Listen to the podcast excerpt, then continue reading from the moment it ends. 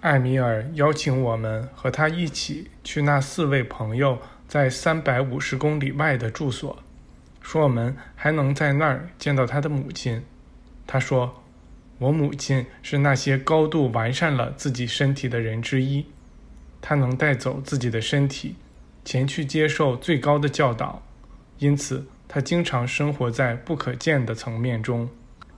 她是自愿这样做的。”因为通过接受最高的教导，它可以大大帮助我们。为了让你们更清楚地理解这件事，我可以告诉你们，他甚至到达过耶稣所在的天国。人们有时也把那个地方叫做第七重天。我想，对你们来说，那个地方或许意味着谜中之谜，但实际上那一点都不神秘，那是意识。精神所在之处，在那里，所有奥秘都会被揭开。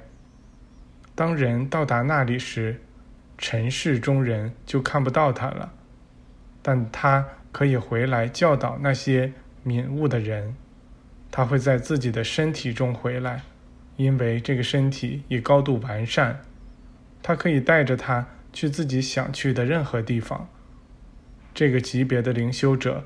可以不用转生就回到大地上来，那些经历过死亡的人则必须转生才能在大地上拥有一个身体。我们的身体被提供给我们时是灵性的、完美的，应该如此看待和维持它，以便能够保留住它。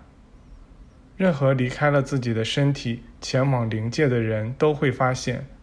他们还得重新获得一个身体，并且得继续完善它。这天晚上离开餐桌前，我们商定把考察队分为五组，每组由出现在房间里来和我们共进晚餐的那些人中的一位负责。这样安排可以让我们对广阔的区域进行考察，这将使我们的工作变得更容易。使我们得以对一些现象进行验证，比如在不可见的层面中旅行、远距离的思想沟通等等。每个小组包括我们中的至少两人，并由那五位大师中的一位担任指导。组与组之间将会相隔很远，而这些大师会保障小组之间的联络。他们对我们表现得非常友好。不错过任何一个机会来让我们验证他们的工作。第十二章：远程交流及雪山野人。第二天，所有细节都安排好了。我所在的那个组包括两位伙伴和我。陪同这个组的是艾米尔和贾斯特。次日早晨，每个组都已准备好朝不同方向出发。我们说好要仔细观察所发生的一切，并将其记录下来。我们还商定，六十天后在距此三百五十公里的一个村庄会合，那儿是艾米尔的故乡。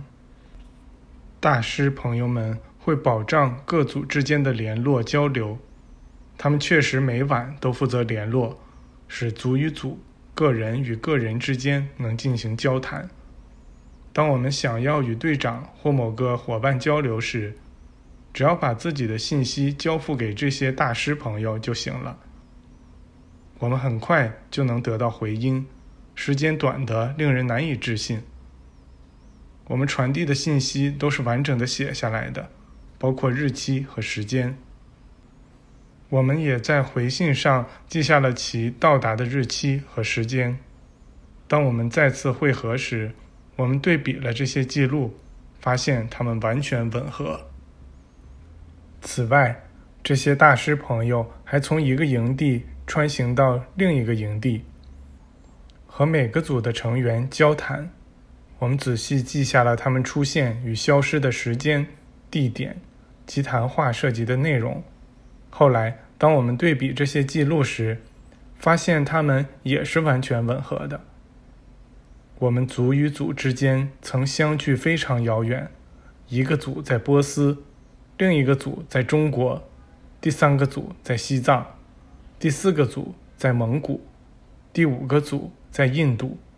因此，这些大师朋友为了让我们知道各个营地发生的事，要在不可见的层面中穿行长达两千公里的距离。我这个组的目的地是位于高原上的一个小村子，那里在喜马拉雅山的分支深处，距离我们出发的地方有一百五十公里。我们没有为这次旅行带任何食物。而我们从不缺少什么，晚上还总能住得很舒服。我们在第五天中午刚过时，到达了目的地，受到了一队村民代表的欢迎，并被带到了一处适宜的住所。